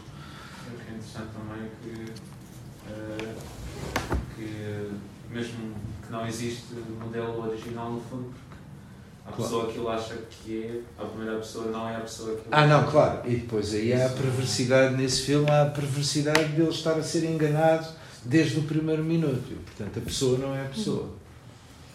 É, e esse, é, desculpa, esse segundo, muito rápido, esse, esse terceiro modelo que o professor apresentou, que seria então o luto bem-sucedido, não é? Que era é, que às vezes me lembro não, isso não, é o terceiro. Esse é o terceiro. Não, esse, é. esse é o terceiro. Não, é. não, uh, Sobre um, o terceiro. Um caso em que a substituição é puramente funcional, um caso em que eu percebo que as pessoas não podem ser substituídas, mas uh, a minha situação atual é uma situação uh, a respeito da qual eu não me sinto mal e, e o meu passado parece uma coisa muito longínqua que eu consigo contemplar sem ser afetado particularmente por aquilo que me aconteceu. E depois um terceiro caso em que, sendo a minha situação essencialmente uma situação uh, uh, não desagradável ou não muito triste, eu tenho, uh, tenho, tenho intermitências, como, como dizia o Proust, tenho intermitências do coração que, que, me fazem, que me fazem lembrar da pessoa que desapareceu. E finalmente o quarto caso uh, em que eu percebo que não há qualquer espécie de substituição e que pode dar, se quiser, um quinto caso, que é o caso hiperpatológico, eu estava a descrever, o caso de necrofilia, consiste então, vamos construir uma réplica, uma espécie de monumento fúnebre à pessoa que eu à, à, à pessoa que morreu é, então eu teria dois, dois, dois personagens para evocar também que seria uh, talvez entre o segundo e o terceiro modelo é o pai do Swan. Uhum. Ele perde a mulher. Uhum. Uh, portanto, Swan é um amigo que na infância visitava muito Marcel e, e, e a, a, na casa da tia, em Combray. Um, uma figura muito importante do, do, do, do, romance. E o pai dele, eh, de passagem, se sabe que os, o avô do Marcel e o pai do Swan eram amigos. E quando o pai do Swan perde a mulher, fica viúvo, é, ele comenta assim pro avô. Bom, não precisava de, desse rolo todo, só a frase que é, é penso muito na, na, minha, na minha mulher falecida. Frequentemente, mas pouco a cada vez. Claro. Então, souvent, mais peu à la fois. E, e, isso vira um chavão, uma fórmula que a família do Marcel se apropria para tudo. Ah, souvent, mais peu à la fois. E isso talvez traduza um pouco é, um estado intermediário em que ele seguiu a vida, mas pensando, mas não, não, não uma obsessão de passar todos os dias, de, de manter o quarto do morto intocável, intocado, é, mas pouco. É um pouco uma intermitência. Claro, é o, é o tal terceiro caso que é. estava a descrever há Exato. E o, o último hiperpatológico também me faz lembrar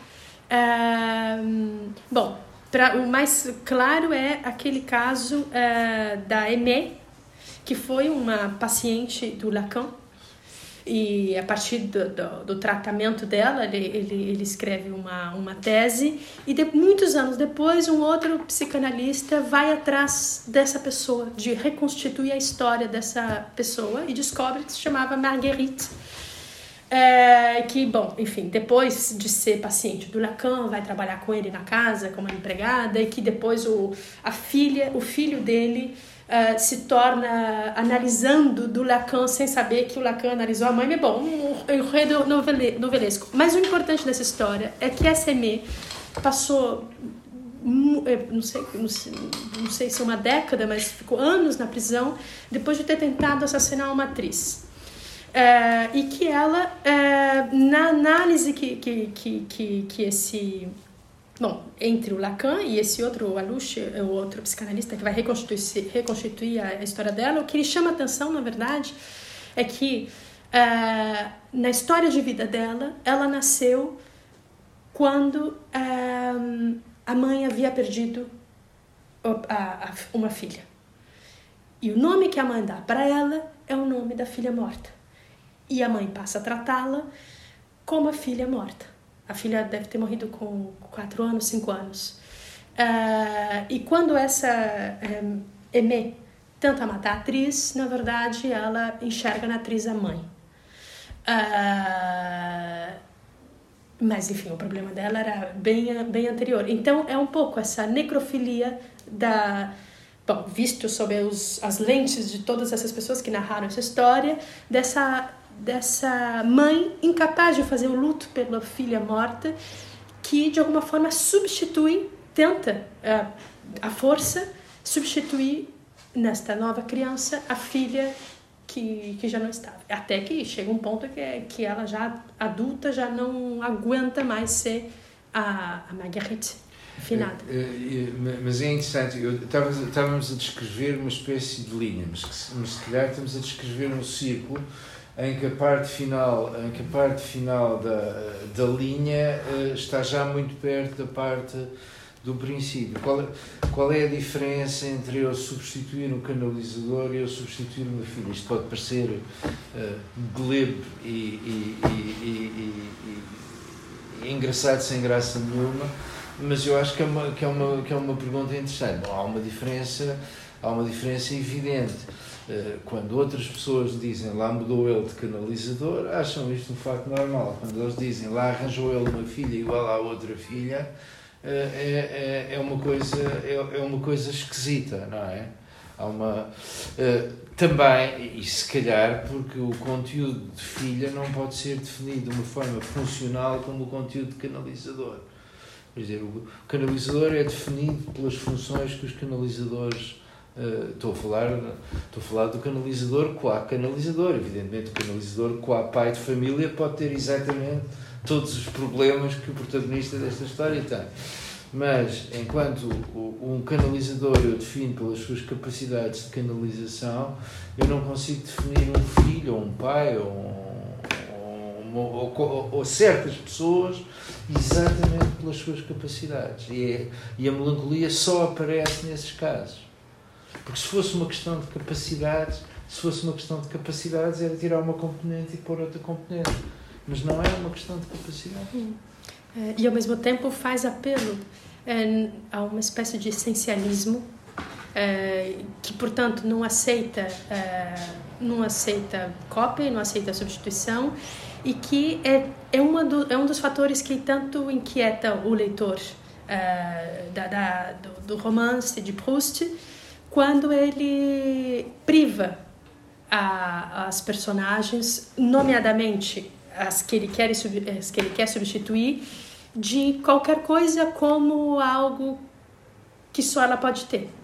Pois, é, é isso, não é bem essencialismo, é, é, é, é, é, que o critério é um critério que só pode ser satisfeito por um único objeto e acontece que esse objeto é uma pessoa essa pessoa já morreu.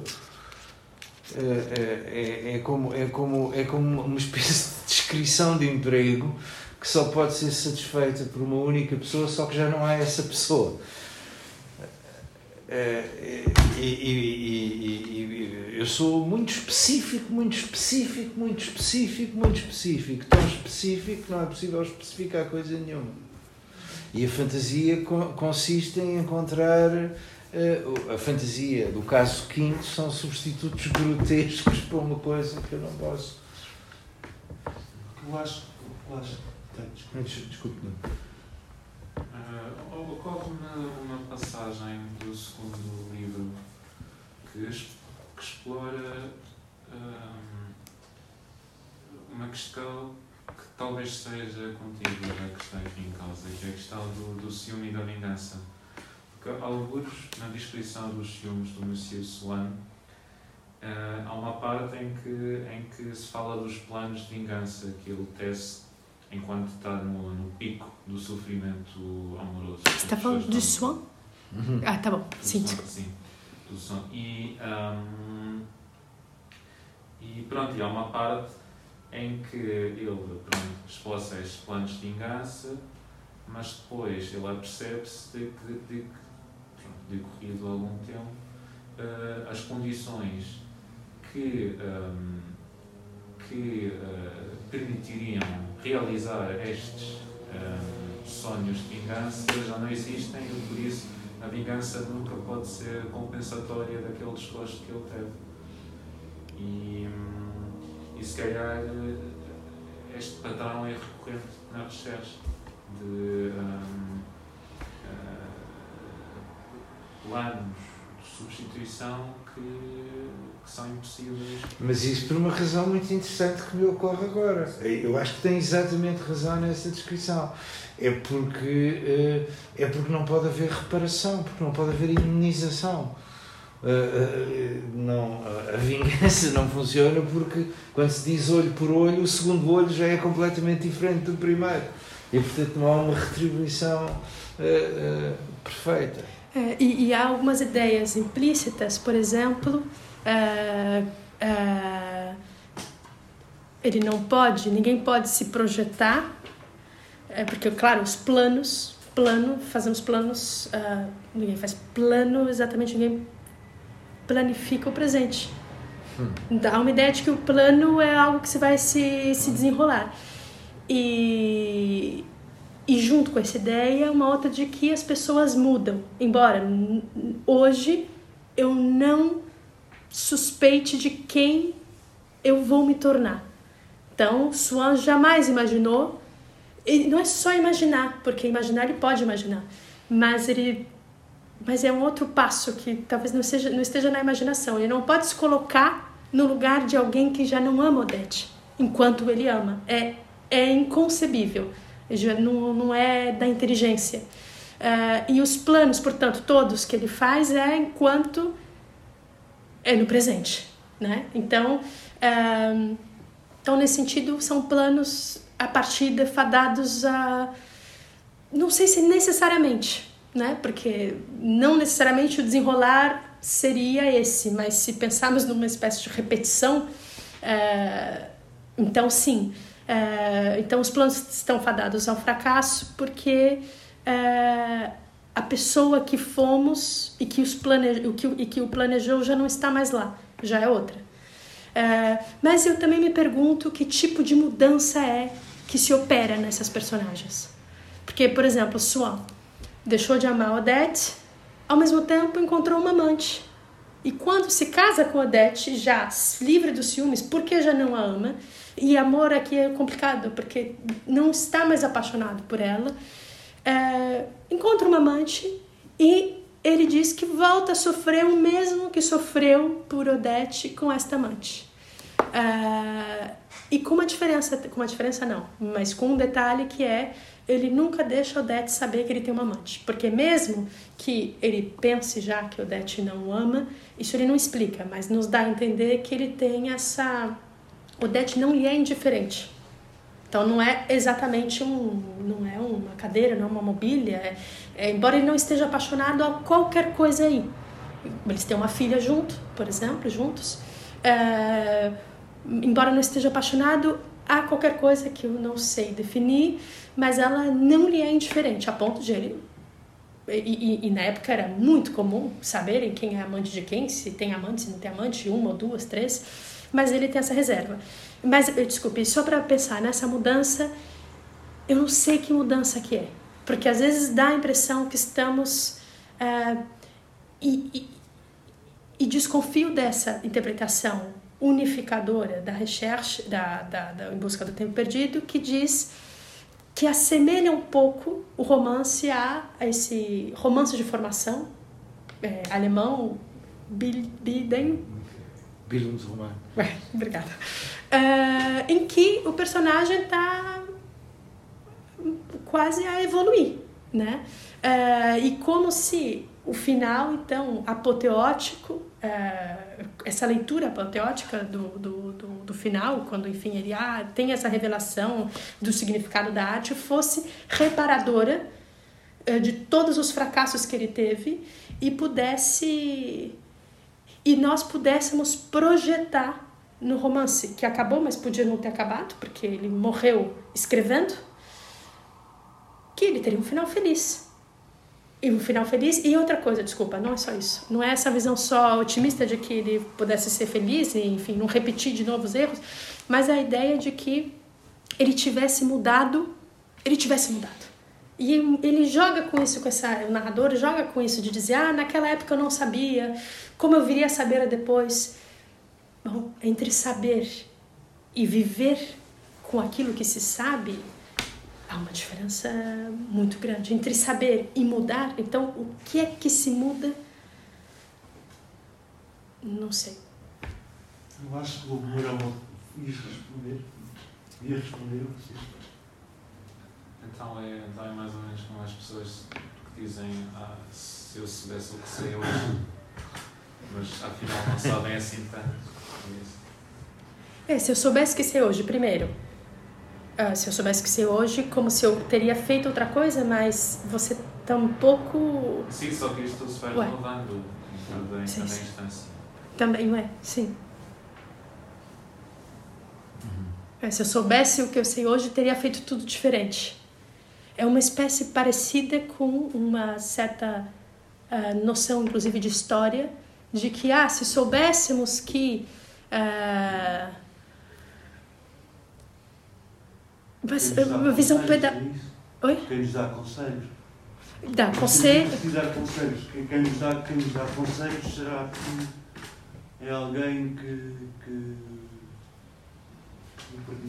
É, mas é uma visão como da, da, da história e, e, nesse ponto se, se unem, que é uma visão muito, muito expandida da história, de que o conhecimento da história é pedagógico. Então, ah, se soubéssemos hoje uh, que um autoritário no poder levaria a, a uma guerra, não teríamos feito isso.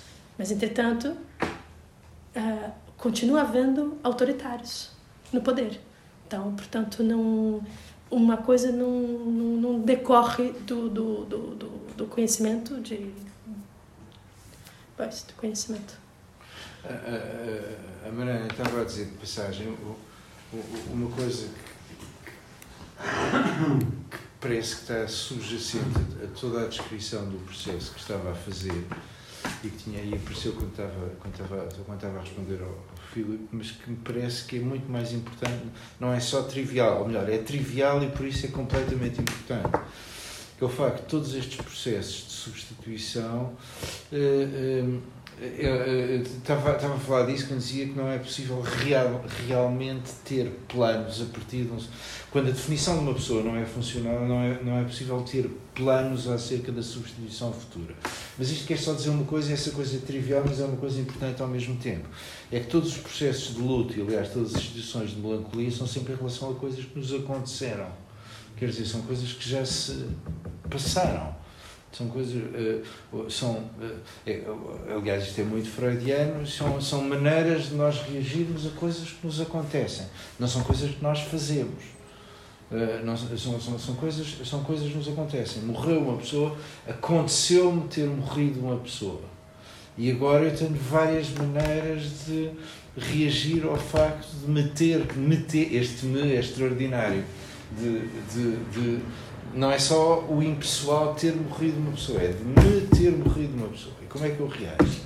Uh, arranjo outra, ou uh, arranjo outra sabendo que não é a mesma, ou arranjo outra, sei que não é a mesma, eh, mas não me, não, não me consigo impedir de pensar na, na pessoa que morreu, ou pelo contrário, não consigo arranjar nada, porque acho que a pessoa era incomparável e nunca mais encontrarei uma pessoa assim e posso, no caso extremo do Jimmy Stewart, tentar manufaturar uma pessoa que seja exatamente igual à pessoa que. É. é, e a verdade é tanto Mas isto é tudo uma reação a coisas no passado. passado. É? É, e a única reação. A, outra, a pessoa que é igual a outra pode acontecer como no Dom Casmurro.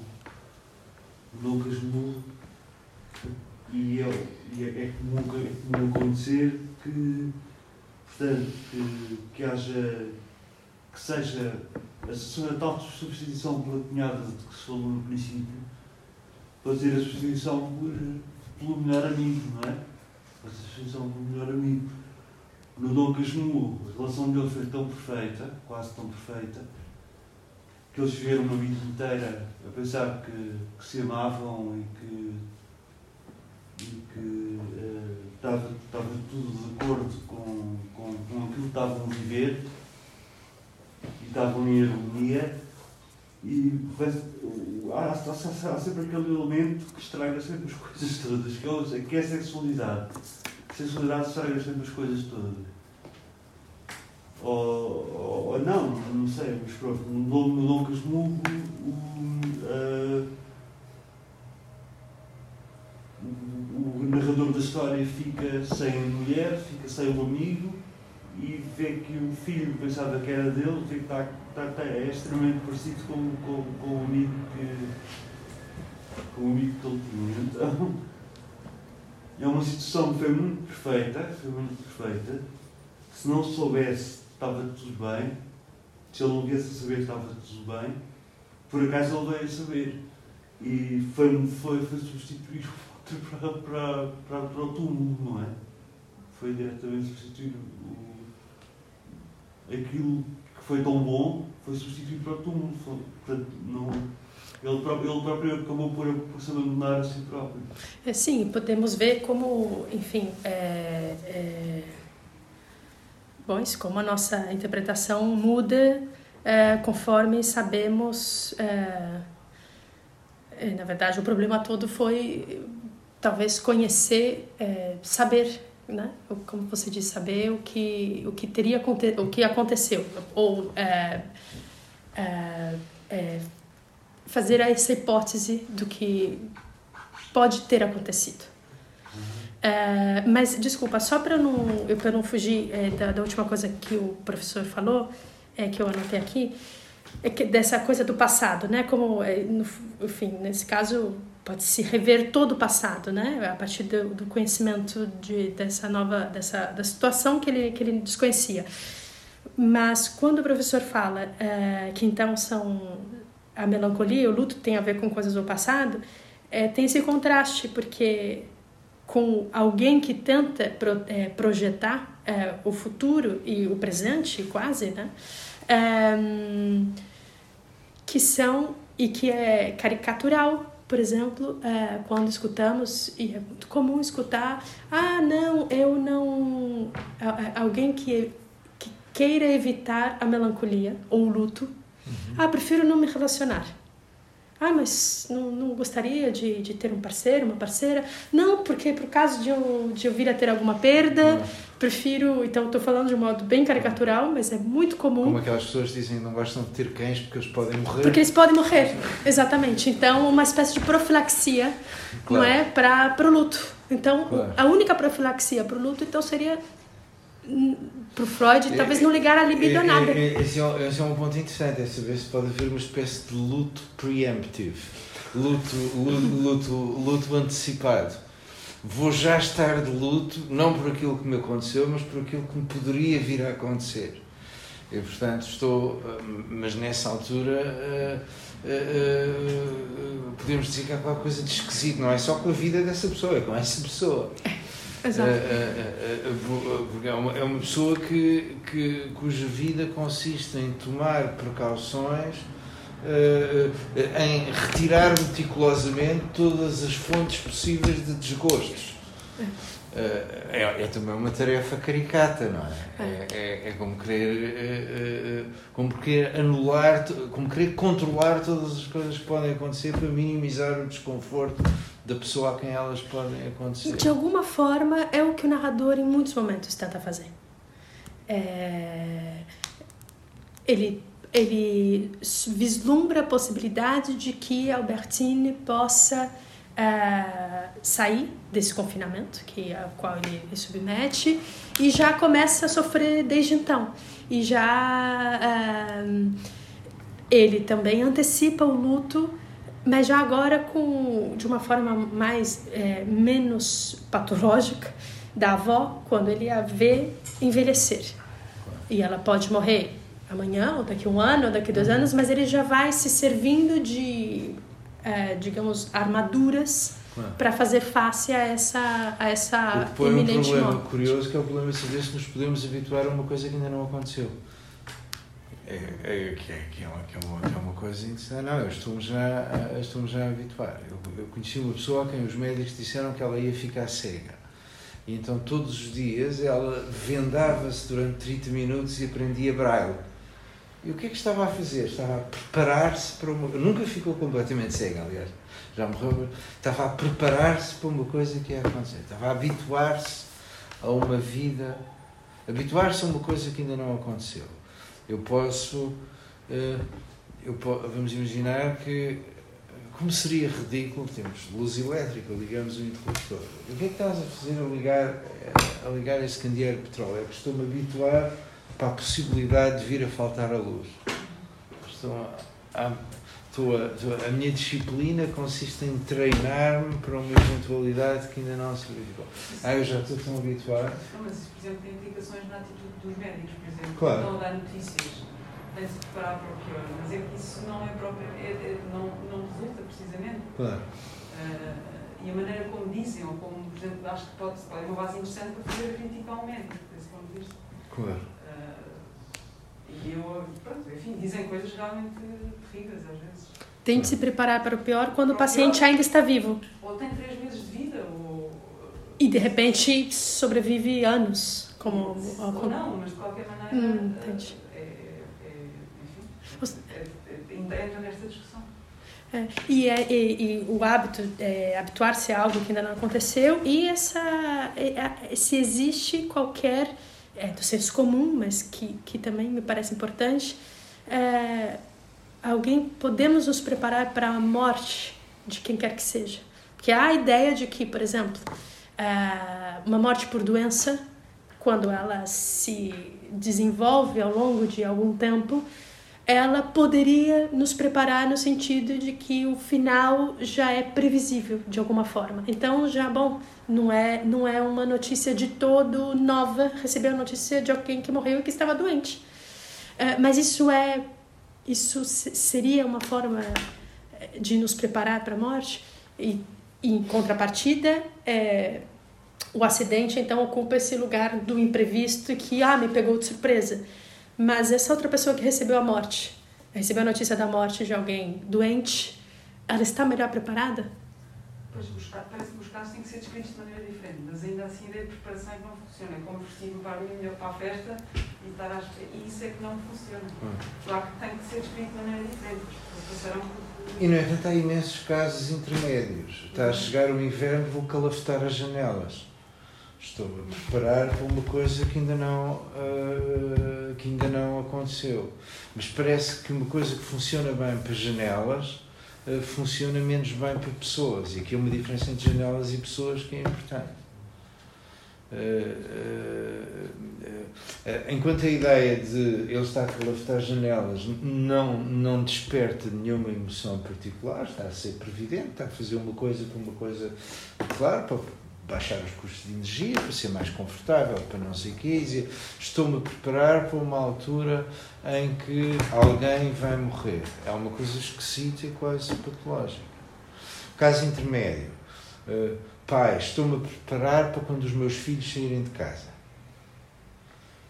Uh, é um caso intermédio entre preparar-me para o inverno e, e quando eu, quando, uh, dá-me ideia que podíamos dizer, mas a diferença não é entre preparar-me para coisas que eu consigo controlar e coisas que eu não consigo controlar. Eu não consigo controlar a temperatura do inverno, nem a altura em que os meus filhos vão sair de casa. Portanto, não é isso.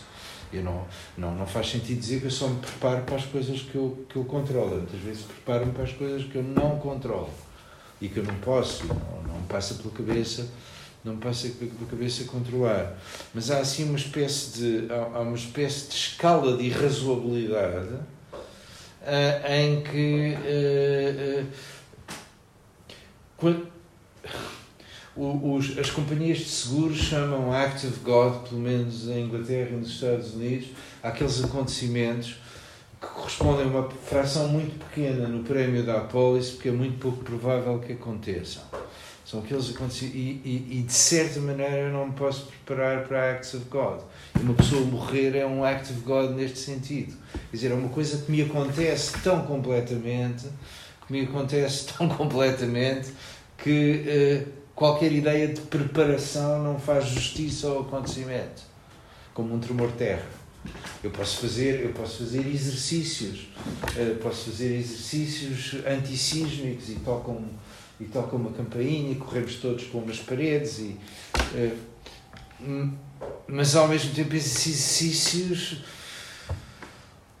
que são muito úteis têm um lado grotesco, como se quando vem um tremor de terra a sério, uh, uh, se, calhar é, se calhar é a ideia de exercício, se calhar é a ideia de exercício que é esquisita, que é, é, grotesca a respeito de pessoas. É, eu tá, estou a pensar nesses, nessas simulações de aviso de incêndio em, em lugares que caem claro. bem como exercício.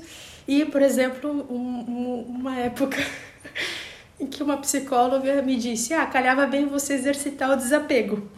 Quer dizer, é, e, e, isso é, quer dizer, há, um, há uma visão de uma, da terapia em que é possível exercitar certas habilidades uh, que serão úteis, que serão uh, colocadas em. É, que, que terão seu, seu lugar importante em diversas é, situações. Claro. Para as quais, então, você estará mais bem equipado claro. para. Mas cognitivo-comportamentais? Claro, claro, claro.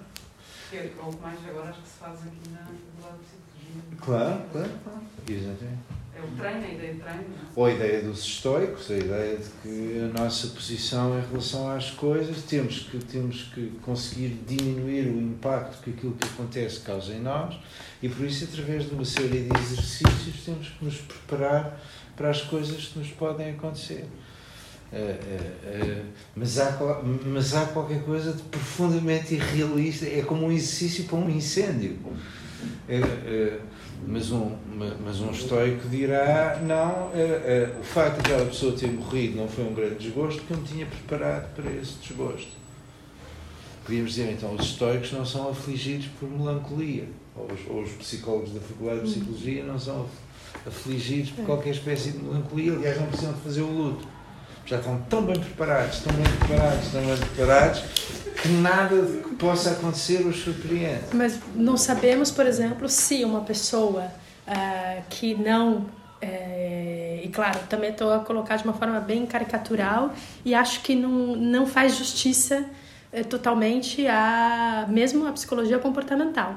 Uh, não sabemos como essa pessoa responderia a uma perda maior se ela não tivesse tido a oportunidade de, ao longo de outras situações no decorrer da vida dela, uh, e aí, claro, não sou psicóloga, então não saberia desenvolver mais do que exercitar o desapego.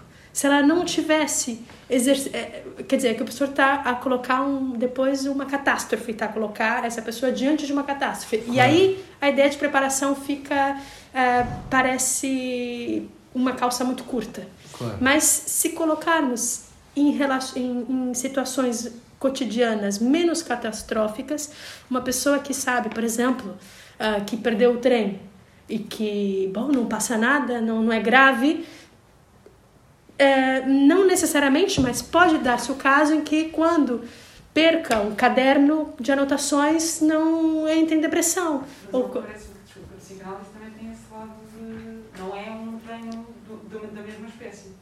mas tem esse efeito de, nesse sentido, de, sim, ou seja, de poder treinar esse desapego, mas não é nesse sentido de treino, olha, agora vai para o comboio, depois o pé lá dentro, depois entras outra vez. Ou, não, não, não, não é um treino, não é um treino nesse sentido cognitivo. Sim, sim. Mas também implica, acho, acho que também tem esse lado comportamental nesse sentido. Eu estava, claro, eu estava eu estava há bocadinho a falar do, do poema hiper famoso da Elizabeth Bishop que eu não que eu não que eu não que eu queria citar certo. Chama-se One Art, uma, uma arte, ela é a estoica, chama-se e, e, e, o, e o coisa é The Art of Losing. Esta arte é a arte de perder coisas. E ela começa por dizer The Art of Losing isn't hard to master. Uh, e, e, depois, na segunda estrofe, diz, uh, no seu modo estoico, aqui é uma espécie de estoico irónico, lose something every day, except the fluster of lost door keys, the hour badly spent, the art of losing isn't hard to master. Then practice losing farther, losing faster. Places and names and where it was you meant to travel, none of these will bring disaster. E a ideia, portanto, é que podemos podemos. Eh, eh, há qualquer coisa, há, há, há, uma espécie de entorce lógico na ideia da arte de perder coisas, como na arte nos prepararmos para as coisas que podem acontecer. E o entorce lógico é que a ideia de arte ou a ideia de controle supõe o acréscimo de qualquer coisa, não a falta de qualquer coisa. Eu posso me preparar para a falta de água, com certeza, mas não me posso preparar para que me aconteçam certas coisas. Como é que eu me posso preparar para o facto de eu não me lembrar de nomes ou de me esquecer das chaves? O que, que tipo de preparação, que tipo de ginástica é esta? É, é, é, e por isso é que não pode haver planos. Não, eu estou a treinar para quando ficar demente. Treinar para quando ficar demente. Que ideia extraordinária! Só que sanava para morrer. O quê? Só que sanava a morte. Esse, esse é o ponto famoso do Sócrates e do Montaigne e dos estoicos, dizer temos, temos que nos preparar para a altura em que morrermos. Mas o que é, este? Que tipo de preparação é que é? Forma de crença, Não, isso possivelmente, mas uma coisa é preparar-me para o inverno calafetar as janelas. Preparar-me para morrer exatamente em que sentido? Exatamente em que sentido? Uma questão de crença. Não, isso, isso depois pode ser a explicação, mas eu quero saber é se é execuível. Eu sei como é que se calafetam janelas e como é que eu me preparo para morrer. E depois eh, somos surpreendidos, é isso, é o ponto. É, é, é muito difícil eu imaginar preparar-me para uma coisa, primeiro de que não posso ter uma experiência antecipada, depois uma coisa que acontece quando eu não estou nada à espera, eh, quando estou, eu, apesar de tudo, estou à espera do inverno quando calafeta as janelas. É plausível, pode ser que esse inverno não seja muito frio, mas é plausível e eu calafeto as janelas. Mas há um sentido em que eu não, não estou à espera da altura. Não é só a altura em que eu vou morrer, é a altura em que outras pessoas vão morrer. Ah, mas ela estava tão doente há tanto tempo. As pessoas dizem: tens que te habituar à ideia de que está muito doente e que já não. Essas coisas também são ditas. Mas há sempre um ponto, há sempre um ponto em que eu não consigo, não consigo determinar isso. Eu, eu posso com certeza dizer, com certeza era provável, com certeza estava doente. Mas há um ponto em que eu não e posso nem consegue reproduzir. E não posso preparar. Não, nem reproduzir, porque se você já perdeu um pai, é de se esperar então que saiba como é perder uma mãe. Claro. É... Não, exatamente. Exatamente. Então, ah, não, pouco... isso é muito simples. É, é por exemplo, simples. essa experiência em primeira mão é, de que depende a nossa, a nossa, de que pode depender a nossa capacidade de, de projeto. É, então, porque eu perdi alguém, é, ao mesmo tempo, há muitas coisas parecidas é entre perder uma pessoa. Então, é, mas ao mesmo tempo não fala de profissionais do luto. Não é? Não é? Ah, eu sou, ah, eu estou muito habituado à perda. Ah, isso já não faz. E aliás, é esse o, o espanto de Márcio, porque claro. ele vê passar o tempo e que ele continua a se lembrar e a sofrer por Albertine. Diz: Puxa, mas com a Gilberte foi tão mais fácil, né? E eu também a perdi de alguma forma. Claro. É, mas, mas não é possível reproduzir. Claro.